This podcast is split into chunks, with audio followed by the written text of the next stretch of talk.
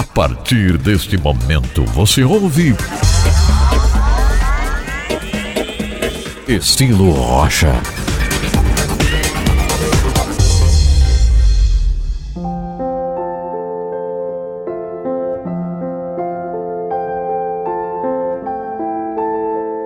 Este é o Estilo Rocha. Hoje estaremos falando sobre o tema Como manter as conquistas. A base bíblica, 2 Timóteo, capítulo 3, versículos 10 a 17. Você é convidado, viu, a acompanhar este assunto bem interessante. Nós precisamos entender, né, que é preciso conquistar.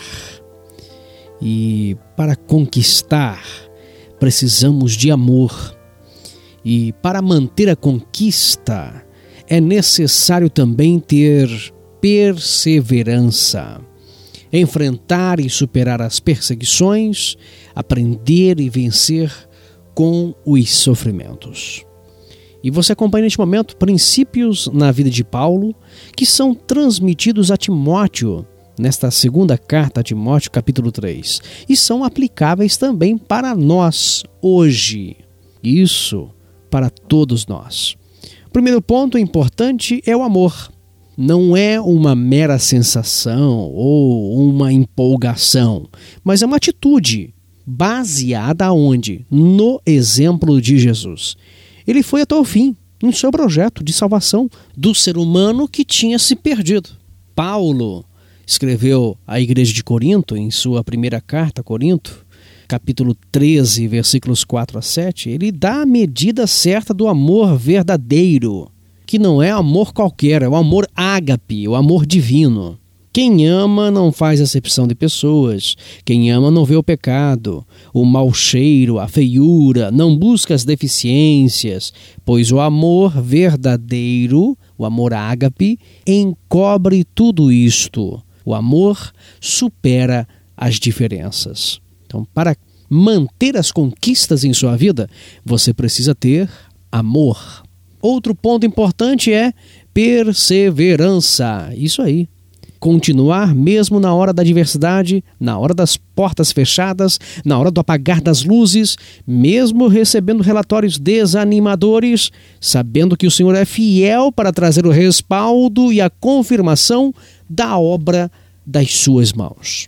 Leia 1 Coríntios capítulo 15 e versículo 58.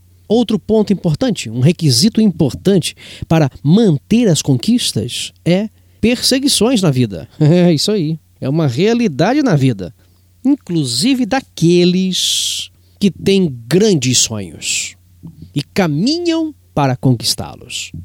As oposições podem surgir, porém, nós podemos olhar para a vida de Paulo e ele escreveu isso no versículo 11 e 12, lá em 2 Timóteo 3, né? que diz: Quanta perseguição suportei, mas de todas essas coisas o Senhor me livrou.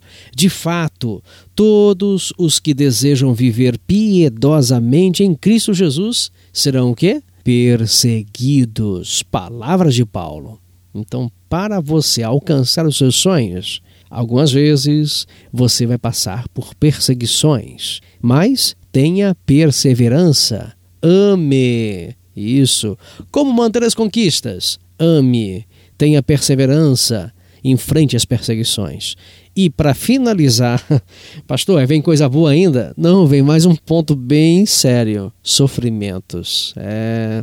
Os conquistadores terão sofrimentos decorrentes dos desafios que enfrentará ao longo da vida. Porém, essa parte é legal. Porém, viverá uma vida abundante e vitoriosa. Tem sofrimento? Tem, mas também tem vida abundante e vitoriosa. Isso, Romanos 8 e 38 diz: Mas em todas estas coisas, sofrimentos, é, mas em todos os sofrimentos, é isso, somos mais do que vencedores, por meio daquele que nos amou. Nós somos mais que vencedores. Então confie. Paulo, ele finaliza dizendo a Timóteo: Quanto a você, Timóteo, porém, permaneça nas coisas que aprendeu e nas quais tem certeza, convicção, isso aí.